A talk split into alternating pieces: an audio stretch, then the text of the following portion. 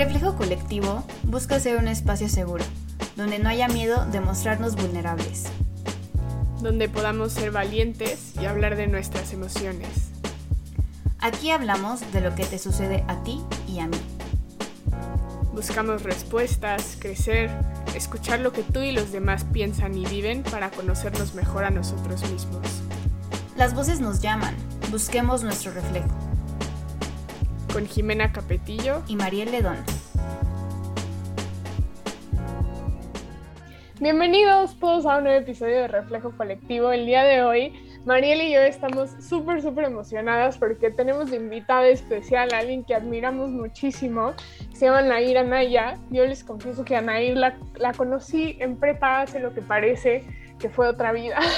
y pues resulta ser que Nair estudió historia del arte y es historiadora y ahora tiene un proyecto padrísimo sobre arte que se llama Contarte Arte en donde se dedica a, bueno, les vamos a dejar todas las redes y todo, pero se dedica a enseñar, es una labor educativa muy bonita sobre lo que es el arte, lo que implica, hay muchas controversias por ahí y sobre todo muchas ideas nuevas de las cuales podemos aprender y reflexionar para darle un significado al arte en nuestra vida. Y ya lo dijimos, lo voy a volver a decir, pero somos súper fans, estamos muy emocionadas de estar aquí más también que ahora estás dando todos estos cursos de arte como de forma muy puntual, con objetivos pedagógicos súper padres y todo. Y bueno, estoy segura que ahorita nos contarás un poco sobre eso, pero pues bienvenida Nair. Hola, no, muchísimas gracias por, por invitarme, estoy feliz de estar aquí platicando con ustedes y muchas gracias igual por, por las palabras y otra vez muy feliz aquí. No, de que, que, gracias a ti. Y justo la, la palabra, la pregunta que va a guiar toda nuestra conversación es cómo has crecido tú, Nair, a través del impacto que generas en los demás mediante contarte arte. Pues justo lo pensé mucho, la pregunta. Creo que al final la persona que ha sentido más el impacto ha sido yo, o sea, he sido yo y también me empecé a dar cuenta, lo, lo, empecé hace casi un año más o menos, creo que cuando empezaron también ustedes, yo creo que fue la cuarentena que nos inspiró a todos a hacer algo. Y pues empecé a darme cuenta que también esto de que está de moda, ¿no? El emprender y también hacer algo por ti, pues puede que no esté tan difícil como luego nos lo planteamos o creemos. Entonces fui creciendo justamente de, de un proyecto muy chiquito que se, se está terminando en convertir mi, mi trabajo. Estoy muy feliz justamente de que todo el mundo aprenda, pero también, como lo mencionábamos ahorita, las que más aprendemos con estos proyectos, pues somos nosotras. Y así como está esta parte de que sí tuve la confianza en mí de querer empezarlo, pues también el, genuinamente ya reconocer cuando cometía un error o darme cuenta de que lo tenía que hacer de alguna forma más amena para las personas. Como que los errores y también la misma confianza, aunque sean dos cosas diferentes, pues me terminaron guiando bastante bien en todo esto y lo siguen haciendo. Claro, claro. ¿Y qué, qué, cómo has? Porque yo nada más veo que cada vez tienes mayor respuesta y tu comunidad crece. ¿Y qué, cómo ha sido esa experiencia para ti de justo ver un proyecto chiquito, algo que está generando un cambio genuino en la vida de las personas que, que te siguen? ¿Cómo ha sido esa experiencia? Pues te lo no me la creo. Y, y me encanta cuando, o sea, el otro día recibí un comentario de que justamente mis trivias diarias le hacían muchísima conversación en, en, su vida cotidiana, de que sacaba muchas cosas para platicar y todo. Y dije, estoy impactando a alguien que no conozco, que no sé quién es, ya sabes. Entonces, como que todas estas cositas de, de algo chiquito, que todo el mundo me decía, sí puedes crecer y todo, pues no me la creía. Como que lo ves de, de algo lejano. Y digo, sé que no es la mayor red, ni mucho menos. Pero darme cuenta que con constancia sí, sí se puede, ¿no? O sea, como que sí puedes ir creciendo contigo y, y pues justo toda esta parte de también el apoyo de desconocidos, que siempre se los estoy agradeciendo y todo, también darnos cuenta pues, que la gente está interesada en aprender y, y todo esto. Claro, y yo nada más quería igual darle un poquito de contexto a los que nos escuchan, un poquito platicarles acerca de tu página y por lo menos la experiencia que yo he tenido al, al interactuar con ella, pero es justo una página la cual a mí me permite entender acerca de la historia del arte, acerca de diversos, no sé, eh, artistas, de diversas pinturas, de diversas obras de arte, pero de una manera muy aterrizada o muy este, entendible para mí que no soy experta, ¿no? Entonces, esta labor que estás haciendo de poder transmitir un, conocimiento muy amplio que tienes y que también puede llegar a ser muy confuso o muy difícil de entender porque conlleva muchas cosas lo estás logrando aterrizar a una manera en la cual alguien como yo, que no soy experta, puede entenderlo y como bien decías, esta persona que te comentó, que incluso se vuelve una conversación que puedes tener con alguien conocido. Entonces eso se me hace como una labor maravillosa, ¿no? Cómo puedes transmitir una información o una idea de manera tan sencilla y, entonces tú te metes a la página y ves diferentes posts o estas actividades diarias que bien mencionas, las trivias. Y entonces aprendes algo nuevo cada día sobre cosas que pueden llegar a ser de tu interés, que ya eran de tu interés o se vuelven algo de tu interés, ¿no? Conforme a algo que nos, nos acompaña día a día, que es el arte, ¿no? Entonces ah, se me hace súper bonito. Y quería igual preguntarte como, obviamente ya sabemos que viene de que estudiaste eh, historia del arte, pero y que llegó la pandemia, ¿no? Como con nosotras, llegó la pandemia y te mueve y dices tengo que hacer algo porque me estoy volviendo loca y quiero también lograr llegar y, o, conectar con la gente, ¿no? Y, quiero compartir esto que sé y esto que me hace tanto bien, quiero compartírselo a los demás. Pero ¿de dónde nace esta como esta, estas ganas de querer justo, ¿no? Aterrizar o poder compartir esta información a la gente y poder hacer que sea entendible para los demás porque Em, pues creo que es algo que por lo menos yo no, no había vivido o no, o no conozco otra cuenta que, que, permita o que me permita conocer el arte como lo haces tú. ¿de dónde nace como estas ganas de querer aterrizar o de querer compartir esto con los demás? Creo que tocas algo muy interesante que siempre pues, vemos historia o el arte y decimos qué flojera o no sabemos o ya lo sufrí en la escuela, no quiero más. Entonces justamente lo que yo quise, porque una vez lo estaba platicando con, con unos amigos y les estaba contando algo de arte y me dijeron, es que si lo escucho me lo cuentas así, sí me interesa. Entonces me di cuenta que no es que cuentas, sino cómo lo cuentas. Claro. Justamente desde ahí, en un curso que di, la primera clase, un chavo me dijo, ay, me encantó, no esperaba la clase así. Y, o sea, lo tomé como algo bueno, de que dije, ok, no, no todo tiene que ser tan académico, que no quiere decir que esto es malo, pero pues más ameno, hacerlo más digerible para todos, más en México que no tenemos un approach tan cercano a la cultura, la verdad. Y pues todo esto yo, o sea, sí sabía que quería estudiar algo de arte, de humanidades desde siempre, pero pues creo que tengo la suerte justo de tener una familia muy culta, muy artística. Nadie estudió arte, pero es como el principal hobby.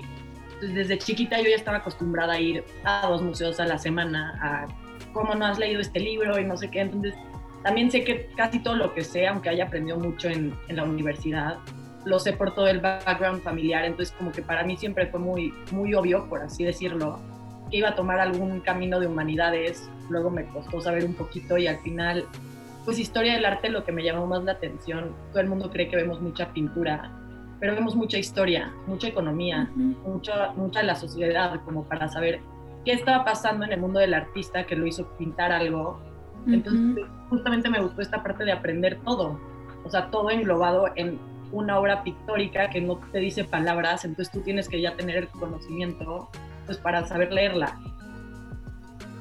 Y pues ya justo de aquí intentar hacerlo un poco más ameno, porque luego nos pasa en los exámenes o nos pasaba de que leías la pregunta y al final no estaba tan difícil, pero juegan tanto con tu mente complicada.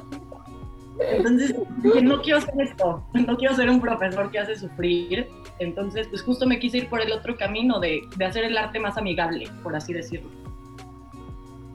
Claro, oye, y, y, y qué más, este, a mí la verdad es que así como es algo que, que también genera conversación en mi familia, les digo, oigan, ¿cómo sabían esto de Miguel Ángel o lo que sea?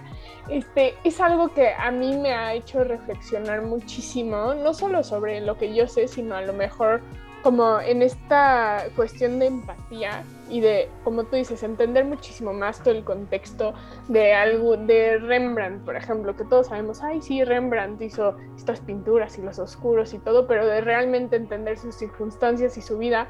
Y creo que eso lo has podido plasmar muy bien de forma entre líneas con todas tus preguntas, ¿no? Porque al final no es, vengan a, escuchar toda la vida y el contexto histórico, político, geológico y social de este hombre, ¿no? Sino al contrario, es, una forma suma, yo es que yo soy pedagoga y a mí me encanta, me encanta esto de como cápsulas de microlearning y todos tus videos, ¿no? Y aparte lo haces de una forma tan genuina, que eso es lo que a mí me parece que llama más, ¿no? Porque como en todo storytelling, que salga del corazón, que sea algo que te guste compartir, que se ve que es tu pasión, es lo más importante, ¿no? Y sé que también de eso has recibido muchísimo feedback. Y bueno, esto, o sea, la verdad es que no iba a ninguna pregunta, pero solo quería hacer como este punto, porque, porque las emociones son súper importantes para el aprendizaje, ¿no? Y creo que al final, a través de todas estas historias, de, tus videos, de lo que compartes, nos predispones de forma, o sea, nos das como una paz emocional de que no nos vas a juzgar si ponemos mal la, la respuesta, ¿no? O lo que sea, sino al contrario, que, que estamos para aprender y eso se me hace algo súper, súper bonito. Bueno, mil gracias por todo eso. Siempre me pasa que luego mis amigos me dicen, qué pena que ves mis resultados. ¿no? Entonces también, y lo digo mucho en los videos, ¿no? Sí. Vale que no, no, sepas, se vale que algo no te interese, ¿no? O sea, tampoco tenemos que estar súper metidos, pues no, hay cosas que simplemente no nos llaman, pero así como hay cosas que son válidas no saber, creo que hay cosas por el simple hecho de existir o de ser mexicanos o tal cosa, medio sí tenemos que estar un poco como un poco al pendiente. Y justo es lo que intento, que me encantó como lo dijiste, de microlearning, ¿no? O sea, rápido y también luego escucho los documentales de historia y aunque te den muchísimos datos e increíble, como que luego la voz de la persona que lo habla, hola, buenas tardes, yo como, diviértenos, no me aburras, todavía lleva 10 segundos, como que justo hacerlo de una forma más amena, más, no sé, más llamativa tal vez. Más humana. Sí, justo, más humana me gustó, sí, más humana. Sí, y más en, temas, como bien mencionabas, Nair, o sea, creo que tenemos, y más en México, tenemos como muy tachado o muy, no sé, un estigma muy negativa hacia lo que es como la historia y otro tipo de materias que eran como muy pesadas porque nos las enseñaban de una manera muy poco entendible y muy poco humana, como bien menciona Jime, ¿no? Entonces creo que sí, muchas, muchas personas, y hablando de mi persona también, como siendo honesta, nos predisponemos a que todo lo que sea, toda la información que nos vaya a llegar sobre este tipo de, de, ámbitos, eh, no va a ser interesante, va a estar comunicada de un modo aburrido, no va a captar mi atención y que tengas como esta capacidad tú o que tú hayas tenido la capacidad de darte cuenta que realmente no era el que te estoy compartiendo, sino el modo en el que te lo estoy compartiendo lo que está mal y que lo hayas logrado como transformar y evolucionar y te hayas adaptado a, hayas entendido a tu usuario, que al final somos nosotros, que sí queremos saber sobre el arte, sí queremos sobre, saber sobre la historia y sobre todo lo que hay alrededor de esa obra pictórica, como bien mencionabas, porque hay un contexto y que queremos darnos, queremos entender el contexto para poder entender por qué pintó o por qué hizo tal obra o por qué hizo tal escultura de ese modo este tal artista eh, que hayas tenido como esta capacidad de análisis y también a partir de eso crear un proyecto que se adapte realmente a nuestras necesidades, se me hace algo muy muy padre y que también quería preguntar contigo, preguntarte como cómo fue este proceso o cómo decidiste al final que este fuera como el el, el, proyecto en el cual hoy en día, como bien mencionas, incluso se ha vuelto tan relevante que es como tu, tu, trabajo, ¿no? Tu trabajo realmente ya pasó de ser solamente un hobby a algo que realmente eh, pues toma más tiempo de tus días y también de tu, es tu proyecto. Y aparte ya tiene, perdón, solo aquí un extra, pero tiene el extra de, de los cursos, ¿no? Uh -huh. Que ya es muy distinto generar contenido para redes a hacer sí. contenido y gestionar un proceso educativo. Solo quería añadir eso. Te escuchamos,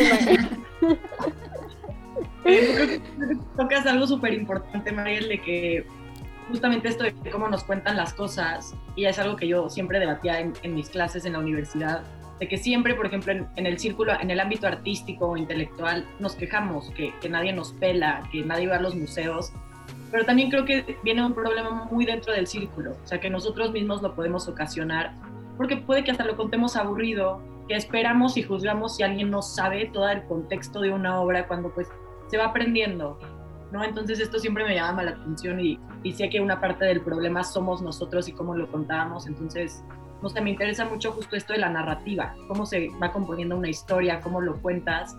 Pues sabía que quería algo un poquito más, más light, no creo que, que lo comercial y la calidad tengan que estar peleadas, ya sabes, sí puede haber creo que un equilibrio ahí, Y justamente pues con el COVID, eh, yo estaba trabajando en un museo y en una galería. La galería pues obviamente bajó muchísimo, todavía en el, museo de que son los lugares que más cerraron y de los primeros. Entonces pues aunque seguía trabajando pues era muchísimo menos las horas y estás encerrado todo. Y ya me habían como dicho de tal vez deberías hacer un blog, algo por el estilo y pues entre la escuela y tantas cosas siempre lo fui dejando hasta que ya por fin lo empecé, como les dije hace ratito, si mis primeras publicaciones, que hay unas que hasta ya borré, pues no se ven como, las últimas, que claramente hay muchísimas cosas que tengo que seguir, o seguir mejorando. Pero bueno, lo empecé así justamente con estas publicaciones, videos de problemáticas que sé que pueden interesar y lo más importante para mí son, son mis historias de todos los días, ¿no? Como estas trivias, como lo mencionaste ahorita, Jimé. Y así lo empecé a seguir, creo que sí empezó como a tener algo de, de éxito y luego literalmente me salió una publicidad de cursos de historia del arte y ahí fue cuando dije, pues tal vez yo ya puedo, o sea, creo que ya me siento con más confianza, me puede que me desenvuelva bien en los videos y fue justamente dejé de trabajar en, los lugares en donde estaba, ya tenía más el tiempo, porque como dices, Jimé, ya no es lo mismo, digo, es tardado todo lo de, lo de las redes sociales, pero no es nada que ver tardado como preparar una clase, ¿no? O sea, ahora sí entender hasta los maestros de cuando tenían que prepararlo, etcétera. Entonces, pues ahí lo fui creciendo y creo que ya voy a cumplir seis meses dando los cursos. Y pues me encanta, justo me encanta y luego me dicen, ay, entonces deberías enfocarte más en los cursos que en las redes sociales, pero al final la gente de los cursos llega a través de las redes. Claro pues darme cuenta un poquito de estas dos partes y, y, seguir avanzando en ambas para justo ya, ya crear más un, pues un contarte arte más formal y más profesional. Oye, Nair, y a partir de que empezaste todo este proyecto, ¿ha cambiado tu percepción sobre lo que significa el arte para las personas? Qué buena pregunta. Qué buena pregunta. Creo que sí. O sea, al final, con cada grupo que doy, aunque sea el mismo curso y las mismas clases, pues todo va cambiando, son las personas las, que hacen el curso y de todo se ha aprendido mucho. El saber llegarle a alguno, el darte cuenta que si alguien opina tal, tal vez tú justamente puedes modificar un poco tu narrativa para que les llame más la atención dependiendo de los intereses. y, y, me encanta porque me han tocado grupos de gente que sabe muchísimo, que hasta me da, o sea, me termina dando ahí más datos de los que yo doy, etcétera. Y también me ha tocado gente que no sé nada y me gusta cómo aprendo con contarte arte, entonces aquí entré. Y al final es eso, el darte cuenta de ese chip que, de interés básico, tantito que puedes ir teniendo, nada más activarlo un poquito, saber que no, no cuesta tanto y no querer verlo tan, pues justamente tan aburrido. Pues creo que en México la mayoría de mis estudiantes han sido, han sido mexicanos. Como que siento y algo que también me lo han comentado es que desde la pandemia ha crecido también todo este interés como del arte, de las películas, música, obras, libros, entonces justamente creo que al final algo bueno que nos trajo el COVID fue tal vez esta curiosidad intelectual que tal vez no teníamos. Y, aparte pues tenemos el tiempo para, para buscar este tipo de oportunidades, ¿no? Justo el otro día estaba leyendo un artículo de cómo la tasa de, de renuncios en Estados Unidos, de gente que ha presentado su renuncia, ha subido muchísimo, porque, y ponían así testimonios, ¿no? Como si fuera una investigación cualitativa, de, me doy cuenta que mi trabajo no vale la pena, este, o sea, no vale la pena hacer lo que hago y matarme ocho horas en un trabajo que ni me gusta. Mi vida vale más que eso. Y justo, pues también nosotros surgimos a partir de eso y a partir de hacer lo que nos gusta. Y a todo esto voy porque creo que el arte, nada más por su naturaleza, es algo en lo que todos de alguna forma u otra nos podemos reflejar. Pero como dice Mariel, que a lo mejor desde un principio, por la naturaleza de nuestra familia, no estamos expuestos o estimulados de, esta forma, ¿no? Y bueno, ya voy a continuar echándote flores porque me encanta, pero creo que la forma en la que tú lo haces es, es increíble. Y ahora sí, voy a una pregunta. que es la siguiente. ¿Qué, ¿Qué significado tiene el arte en tu vida, Nair? Qué buenas preguntas están haciendo. eh, pues el arte como que ha ido cambiando y eso es algo que porque nada se mantiene igual. Entonces mantenernos con una idea creo que es de una forma completamente errónea. Empezó el arte para mí fue chiquita mis fines de semana con mi familia. Sabía como que era el arte, ok, voy a ir con ellos y luego vamos a ir a comer y tal. Y así se empezó a, se empezó a volver me gusta pintar, pero soy pésima, o sea, eso no es lo mío. Entonces, como que nunca lo vi de una parte práctica, sino como que me empezó a, a, llamar genuinamente la atención justo cuando empecé a estudiar historia del arte.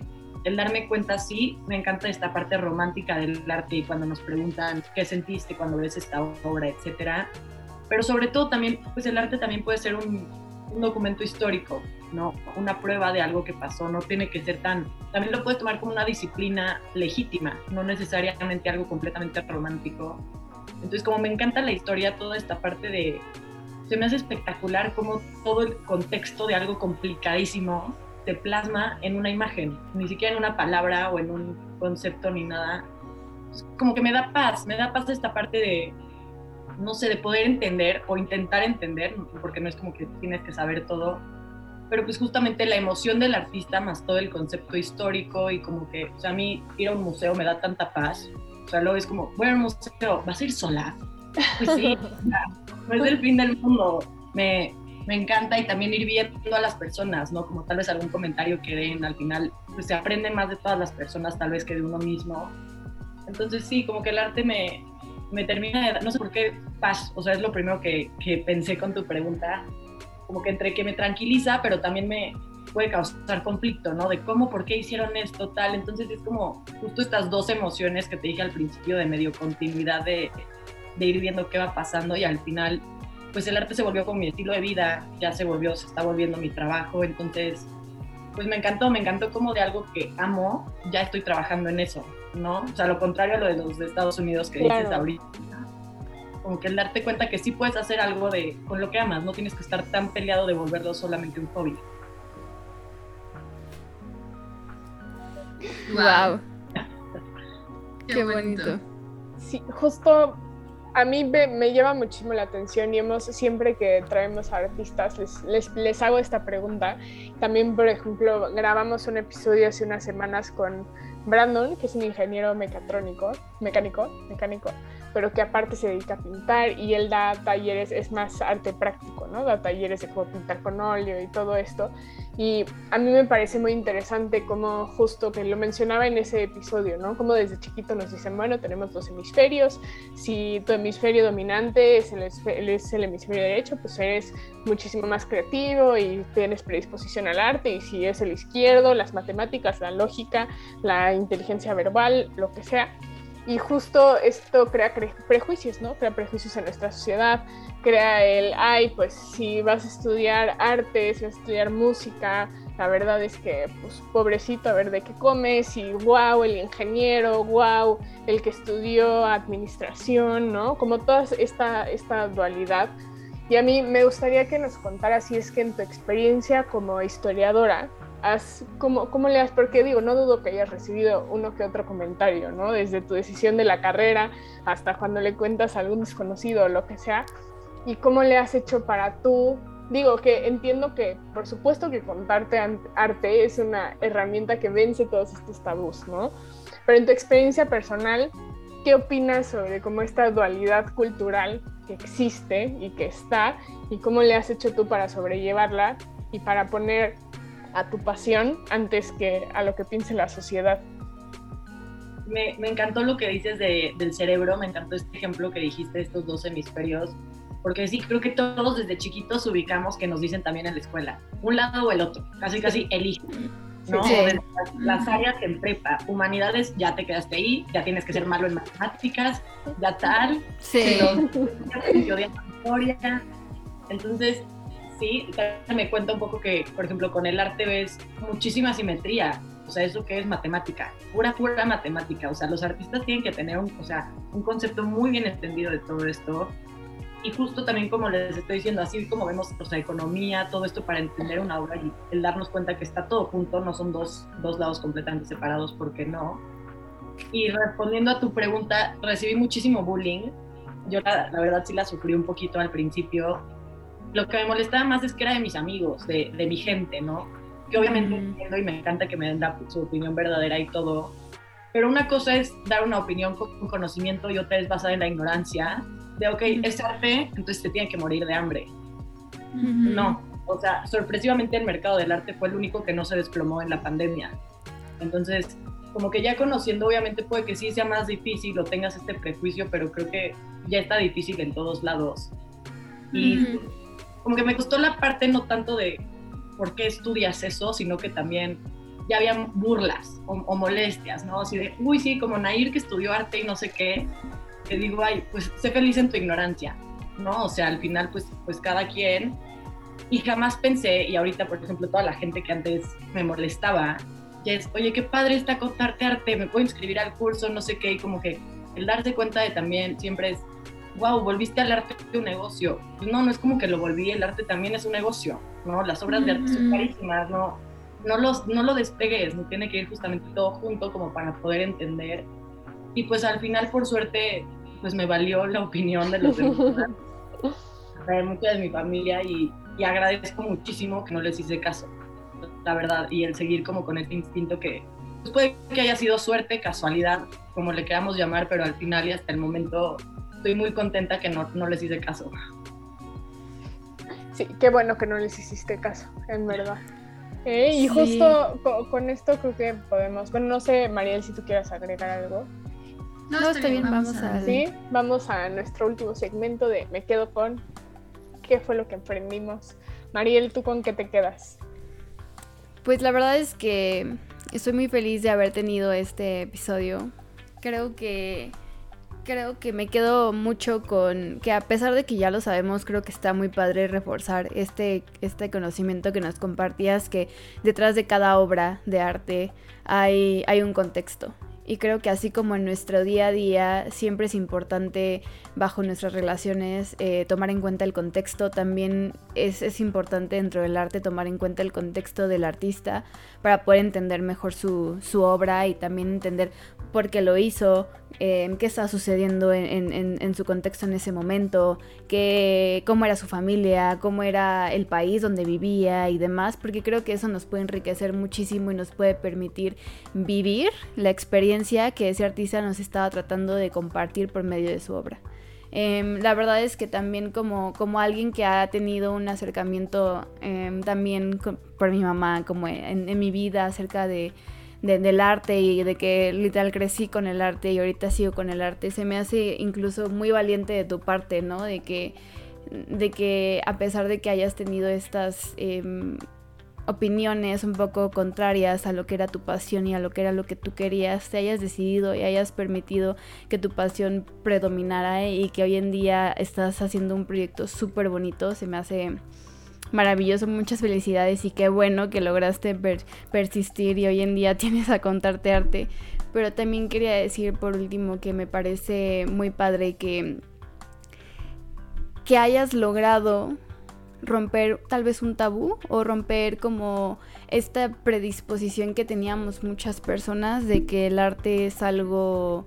O sea, porque a pesar de haber crecido en una familia con un artista, creo que toda esta otra parte de, la historia que hay detrás del arte es algo que a mí sí me parecía como algo pues culturalmente que, que, tal vez no estaba dentro de mis capacidades el poder entenderla. Como bien decía Jime, yo soy ingeniera, entonces a mí háblame de matemáticas y háblame de números, pero no me hables de la historia y de lo que hay detrás y de lo que vivió esa persona, ¿no? Pero realmente el que tú hayas podido em, o estés logrando compartir con nosotros en tus actividades y en tu, en tu cuenta Em, de una manera tan eh, entendible y tan cercana a mí, tan natural y que yo pueda entender, se me hace algo muy valioso y que creo que hay que tratar de, de aterrizar en nuestro día a día, bajo cualquier circunstancia, siempre tratar de compartirle a los demás y de tratar de comunicarnos bajo un lenguaje mucho más claro y más sencillo, que realmente como tú decías, ¿no? A veces en tus cursos